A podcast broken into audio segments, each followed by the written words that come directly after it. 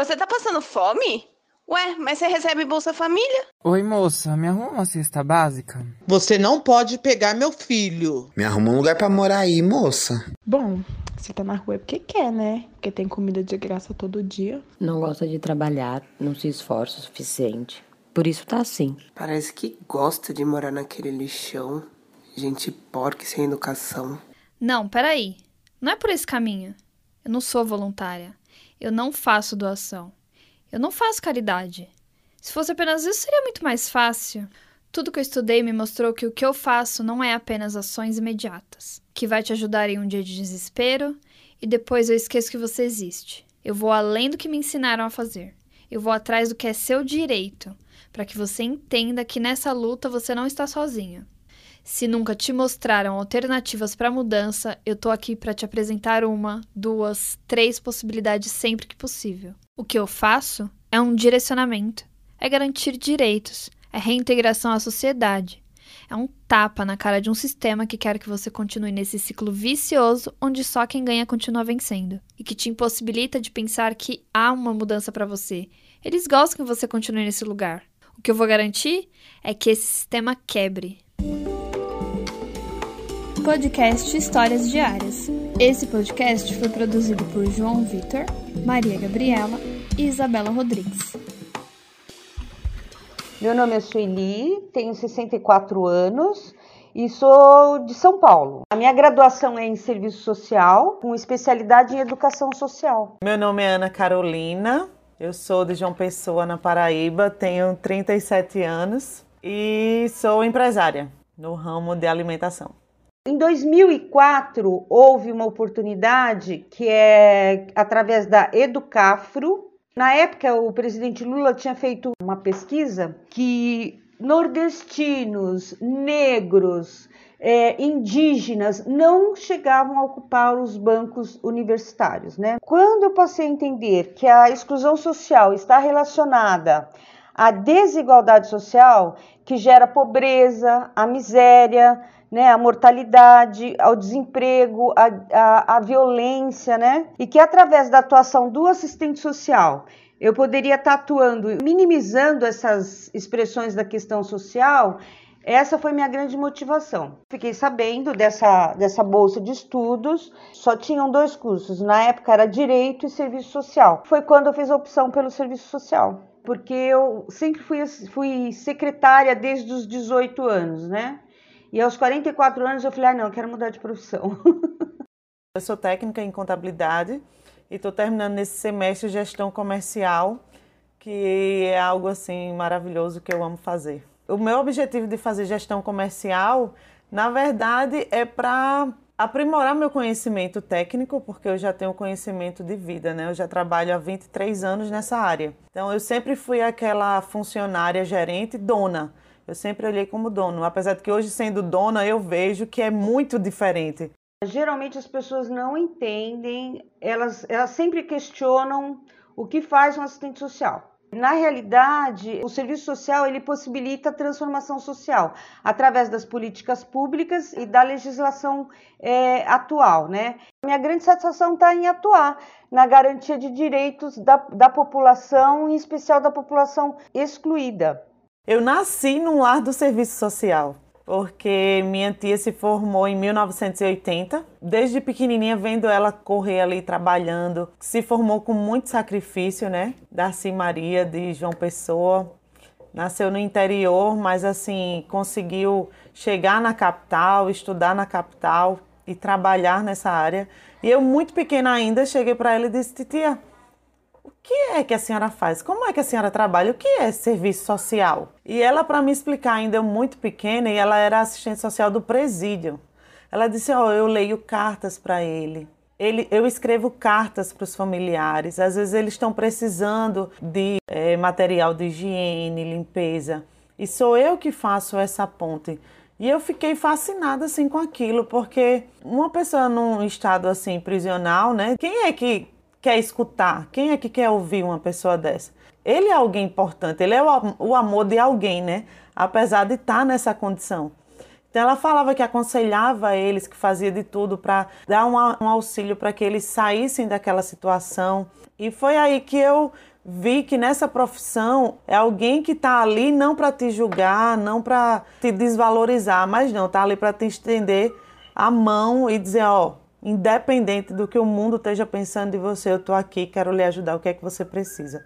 Eu, eu sou muito grata por ter minha tia como exemplo para mim, porque no momento que eu precisei, eu já sabia quem recorrer. A minha trajetória deu início em 2004. No final de 2008, eu já dei início com os meninos da Fundação Casa. E logo que eu concluí o curso, eu comecei com no Centro Gaspar Garcia de Direitos Humanos com a população em situação de rua. Então, quais as demandas apresentadas? Habitação, saúde, educação, porque quando eu dei início na faculdade, eu, eu tinha já a ideia de que eu queria ou na área da educação ou na área da saúde. Prestei o concurso, passei e foi quando eu comecei no INCOR em outubro de 2010. A descoberta da cardiopatia de Danielzinho foi ao nascer. A minha primeira filha nasceu em 2010, Ana Sofia. E Danielzinho nasceu em 2013. Quando Sofia nasceu em 2010, não existia o teste do coraçãozinho. Já quando Danielzinho nasceu em 2013, esse teste já, já fazia parte do SUS. E foi é, constatado que ele não tinha oxigenação de sangue normal, que é 98, 99%. A enfermeira passou o dia, ela não aceitava porque ele nasceu com quase 4 quilos, 51 centímetros, parto normal, aquele meninão mamava e parecia uma criança normal. E ela, não, mãe, eu não aceito esse exame. Só dava 74% de saturação, era o máximo que chegava. Hoje, falar de oxigenação com a Covid ficou bem familiar. Todo mundo já sabe o que é saturação, todo mundo já sabe que o sangue da gente tem que ter uma quantidade X de oxigênio.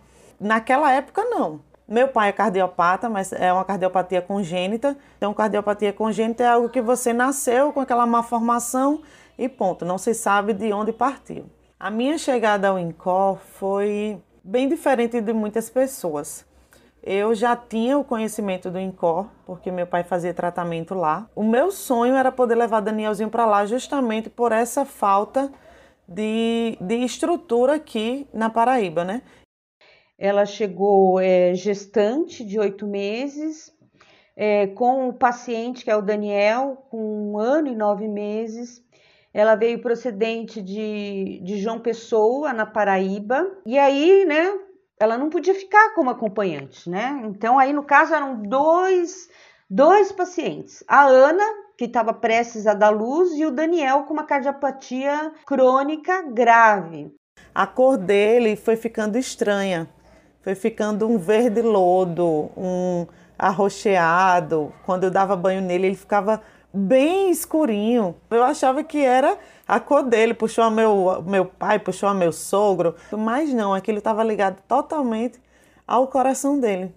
E quando foi feito o exame, uns três dias depois, aí foi constatado uma cardiopatia complexa grave, porque não tinha um nome a cardiopatia dele. Meu pai acabou piorando, Aí meu esposo disse: Quer ver seu pai lá em São Paulo? Eu disse: Quero, porque eu não estou acreditando no que estão me falando. Eu vou lá no Incol, vou procurar saber como eu posso colocar Danielzinho para fazer tratamento aqui. Eu fui e bati lá na portinha do Incol, lá na frente. Falei com segurança de que eu gostaria de falar com assistente social. Quem me atendeu foi Rose. E ela me disse os meios corretos de ir no postinho, me falou todo o caminho. Aí disse: Mãe, mas você espera um momento, porque seu filho é muito cianótico. Essa é a palavra para quem é roxinho. Para mim, ele só era roxinho. Ele é muito cianótico. E eu preciso chamar uma médica. Aquilo me deu uma alegria e me deu um temor. Porque eu disse, nossa, peraí, vem uma médica olhar meu filho. E agora? E essa médica veio, me atendeu, disse, eu vou falar com minha superior, porque a forma correta não é esta, mas o seu filho é um paciente em estado grave e eu não posso deixar vocês saírem daqui assim. Quando ela voltou, ela já voltou com minha entrada, com a entrada dele, né, o encaminhamento dele para o PS. Então eu tinha saído da casa da minha irmã em Franco da Rocha só para fazer um passeio ali no Incor para buscar uma informação e eu já não voltei mais para casa. E isso aí foram mais ou menos uns cinco meses que a gente passou lá para tudo se resolver. E foi assim que eu entrei no INCOR. E aí, inclusive, tinha a decisão da equipe se fazia ou não fazia a cirurgia, porque a possibilidade dele ir a óbito na cirurgia era grande.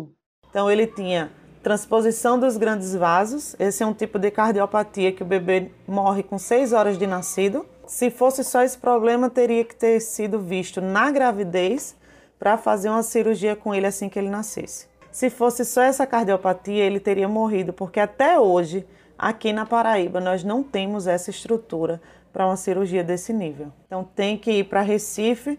E se ele tivesse nascido até a gente chegar em Recife, uma sala de cirurgia, com certeza em seis horas a gente não teria conseguido isso. Mas aí Deus permitiu outra cardiopatia, que é o ventrículo único.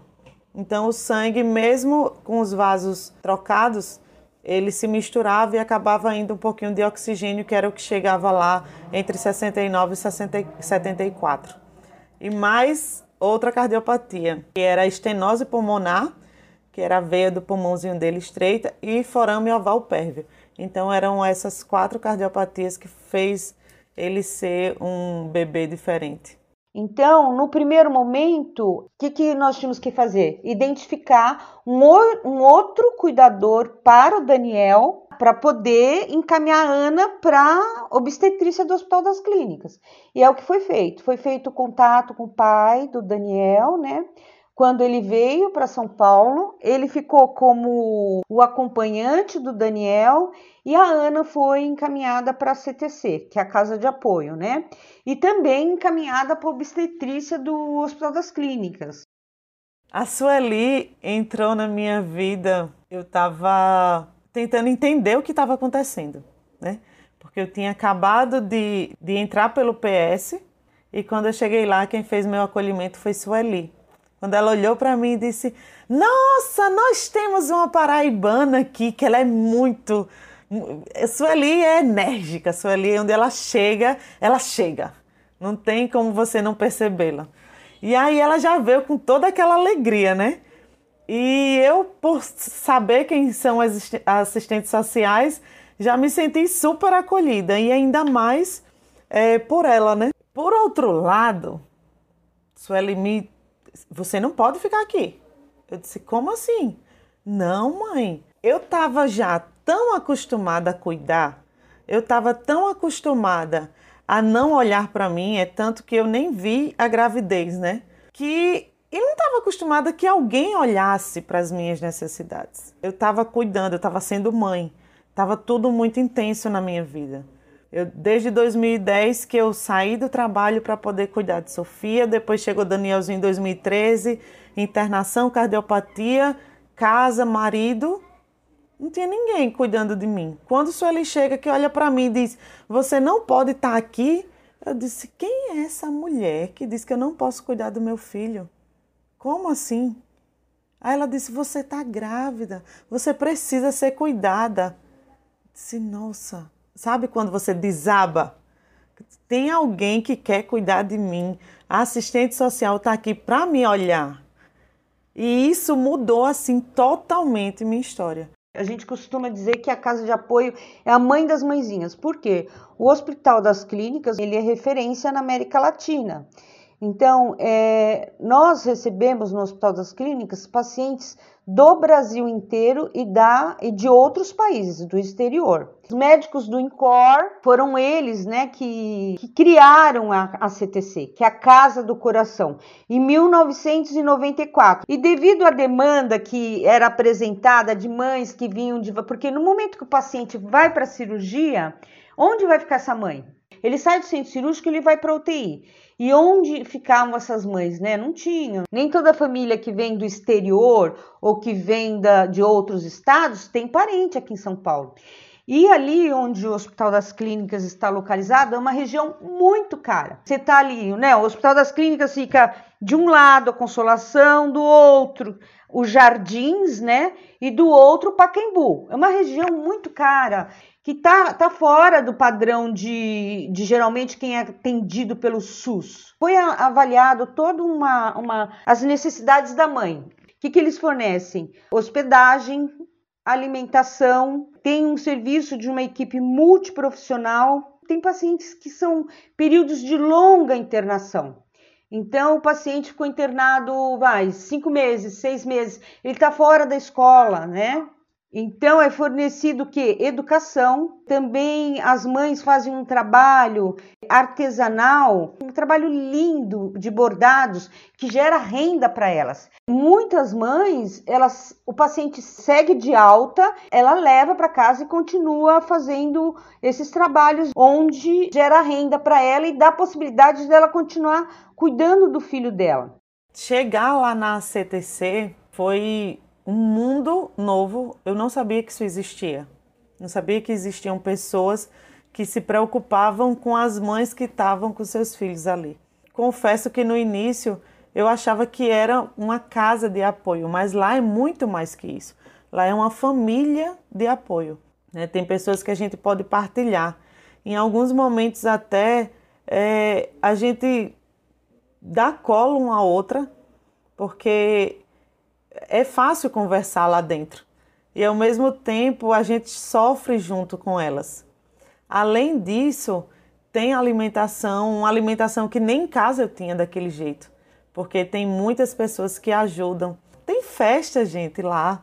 Em meio a tanta dor, a gente comemora, a gente passou pela Páscoa, mas não deixa de comemorar, sempre com a palavra de conforto. Tem também a parte de nutrição, tem, gente, é, é, é multidisciplinar.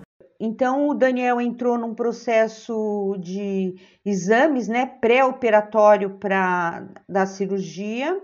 Tanto a Ana quanto o Daniel, eles foram para cirurgias no mesmo tempo, né? Ela não foi para cirurgia, na verdade, ela, o dela foi parto normal. Eu com um barrigão enorme, porque eu estava prestes a ter neném, já eram os últimos dias, então foram cinco semanas intensas de que tudo isso aconteceu para poder fazer exame de pré-natal e poder cuidar de Danielzinho. É, nisso tudo, os médicos não tinham, não tinham confiança em fazer a cirurgia com ele, porque pelos exames ele parecia estar em estado vegetativo e ser cego, porque ele perdeu 25% do cérebro então, até hoje, os exames dele dão assim, que o cérebro dele tem uma parte que é elétrica demais e outra parte que não funciona e, e ele está bem, graças a Deus. Então, nasceu a Ana, a Ana Letícia, né, de, de parto normal no Hospital das Clínicas, e, o, e ele passou por, por o procedimento cirúrgico cardíaco com sucesso. A Ana Carolina, ela representa a referência da força da mulher. Porque se você for pensar que ela chegou gestante de outro estado, com um filho em estado grave, né? E que ainda assim, durante o período de internação, ela confortava outras mães em situação de fragilidade emocional, com os filhos em estado crítico, é, é a força de uma mulher, assim, é um momento que você nem sabe da força que você tem, você descobre naquele momento, né? Ela sempre deu apoio, uma palavra de fé para as mães. Para mim, ela representa o símbolo do amor incondicional, não só para os seus, mas, com, mas para o outro também. Sueli, ela ela representa mesmo a, a maternidade para mim. Ela teve uma empatia e uma simpatia por mim muito grande. Eu sou mãe como todas as outras mães. Eu sofria como todas as outras mães e ela viu em mim algo especial. Ela tratava todas as mães ali da, da melhor forma possível, com tanto amor, com tanto carinho, com tanta preocupação. Ela fez algo que ninguém tinha feito ainda por mim. Nas visitas dela, ela, Ana, como é que você tá? E essa pergunta, ela vai muito além do, ah, tá tudo bem, porque ela não ficava satisfeita com, ah, tá tudo bem. Como é que tá, Danielzinho? Como é que tá o pai? Como é que tá tudo isso para vocês? Isso foi que eu vi a diferença. Ela não chegava para fazer entrevista, ela não chegava para poder é, escrever num, pronto, num prontuário aquilo que ela precisava. Ela fazia muito mais que isso a lição não só da com a Ana, mas de toda, de todas os, as usuárias, tem que ter o conhecimento de legislação. Assistente social ele tem que ter conhecimento de políticas públicas. A Ana veio com uma demanda onde nós é, pensamos juntas e toda a prática que foi colocada, o encaminhamento para a CTC, o encaminhamento dela para o Hospital das Clínicas, o pai vindo para dar suporte, que o pai ficou muito foi presente e foi muito importante a, a presença do pai para ela ter um momento de tranquilidade, tanto ela quanto o pai, né? Porque como o paciente era um paciente que vai fazer tratamento ao longo da vida, essa família tem que ter, assim, foi fornecido para ela condições que garantisse o direito dela dar continuidade ao tratamento do, do, do Danielzinho. Então, políticas públicas é importantíssimo para o assistente social. Eu só vou conseguir garantir o direito de um cidadão através das políticas públicas. Nossa, como você é forte, menina. Você nem sabe o tanto que você é forte. Eu acho que eu diria isso, porque eu não imaginava nunca que eu tivesse toda essa garra para passar por tudo que eu passei. Vai com essa coragem que você tem, com essa fé que você tem e continua, porque o caminho é esse mesmo e a vitória é certa. É, eu diria que, nossa, que valeu a pena. Foi muito emocionante para mim quando eu fui convocada, entraram em contato comigo para entrevista no INCOR meu Deus, foi tão, foi tão emocionante que eu, eu me veio aquela música, sabe? Valeu a pena, é, é, valeu a pena. Eu faria tudo outra vez, faria tudo outra vez com gratidão. Que eu amo a minha profissão, eu amo, eu acho que foi um presente da vida, sabe? Um presente de Deus na minha vida. Então é gratidão pela minha profissão, a cada usuário, a cada mãe, a cada paciente, a todos os colegas de trabalho com quem eu compartilhei. Foi, um, foi aprendizado, foi troca de saberes. Sempre, sempre, sempre eu agradeço a ela. Até hoje eu digo, Sueli, não existiu pessoa mais importante assim nesse processo da minha vida do que você. É interessante quando a gente trabalha amor, que a gente tra... é uma plantinha, né? Que você o retorno é imediato e que fica para sempre. De pensar que eu tô assim na vida da, na história dessa criança que nasceu, né? A mãe ela conta, se você ligar para ela, ela conta assim né, detalhes, né? E que elas também estão no meu coração para sempre, assim como recordação. Agora eu gostaria de terminar, finalizar com Paulo Freire. Se nada ficar dessas páginas, algo pelo menos esperamos que permaneça. Nossa confiança no povo, nossa fé nos homens e na criação de um mundo que seja menos difícil de amar. Paulo Freire. Diga seu nome. Meu nome é Daniel Queiroz Santa da Silva, segunda, amém e segundo. tu gosta muito do Incó? Sim, de brincar. De brincar? Uhum. Em que lugar? Ah, do brinquedo. Na brinquedoteca? Sim. Manda um beijinho pra ela, manda uma mensagem pra ela. Obrigado por tudo. Beijo muito grande. Você também tem alguma história com serviço social para contar pra gente? Compartilhe pelo nosso grupo do Telegram, o arroba Histórias Diárias. Lá a gente vai bater um papo sobre o que ouvimos hoje e quem sabe a sua história pode aparecer na nossa discussão do próximo episódio. E venha conhecer as personagens que acabamos de ouvir, a Sueli e a Ana Carolina, lá no nosso Instagram, Histórias Diárias. Ah, e fiquem ligados que no próximo mês a profissão de destaque será sobre pescadores. Esse foi o primeiro episódio do Histórias Diárias, produzido por Isabela Rodrigues, João Vitor e Maria Gabriela.